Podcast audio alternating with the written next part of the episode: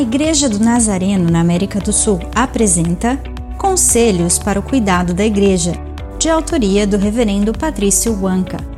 Ouça este podcast que irá abençoar a sua vida. É evidente que os falsos mestres da carta de Tito não conheciam a Deus. Eles continuaram praticando os ritos de purificação para obter sua santidade. No entanto, Paulo disse em sua carta aos Romanos que ninguém jamais se tornará justo diante de Deus por fazer o que a lei ordena.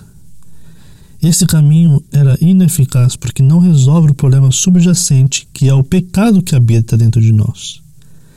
O que deve ser purificado é o coração, e nesse sentido, para aqueles que estão limpos, todas as coisas são limpas. Mas eles não reconheceram a eficácia do sacrifício de Cristo. Por isso, também Jesus, para santificar o povo, pelo seu próprio sangue sofreu fora da cidade.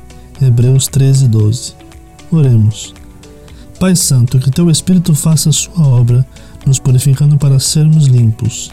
Lava-nos e seremos mais brancos que a neve. Amém.